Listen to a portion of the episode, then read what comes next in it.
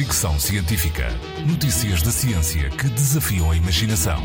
Com Isilda Sanches.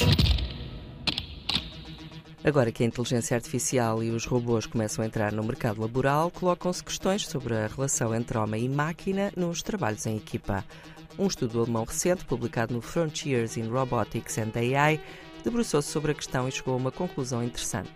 Quando há robôs no local de trabalho, os humanos ficam mais preguiçosos. A este comportamento, pessoas que deixam o seu trabalho para os outros porque sabem que ninguém vai notar a diferença, chama-se social loafing, qualquer coisa como vadiagem social. Acontece muito entre pessoas, mas pelos vistos também acontece entre pessoas e robôs. Isto significa que os humanos olham para os robôs como membros da equipa capazes de desempenhar as suas funções e também as dos outros. Ou seja, os robôs são vistos como colegas que podem facilitar o tal social loafing. A experiência foi feita numa linha de detecção de defeitos em placas de circuitos. Alguns dos participantes eram informados de que os circuitos que estavam a analisar já tinham sido revistos por um robô chamado Panda, com o qual não tinham tido contacto, mas que viam e ouviam.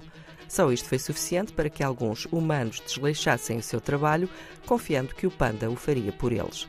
Isto aconteceu apesar dos trabalhadores considerarem que tinham tido todo o empenho e dedicação total nas suas funções. Os cientistas admitem que se trata de um fenómeno de olhar, mas não ver, ou seja, apesar das pessoas acharem que estavam atentas, no fundo confiavam no trabalho do robô, desinteressando-se do seu. Os investigadores advertem que a sua descoberta significa que há riscos nas equipas de humanos e robôs e que os humanos tendem a admitir-se das suas funções, tornando-se mais preguiçosos. Fricção Científica.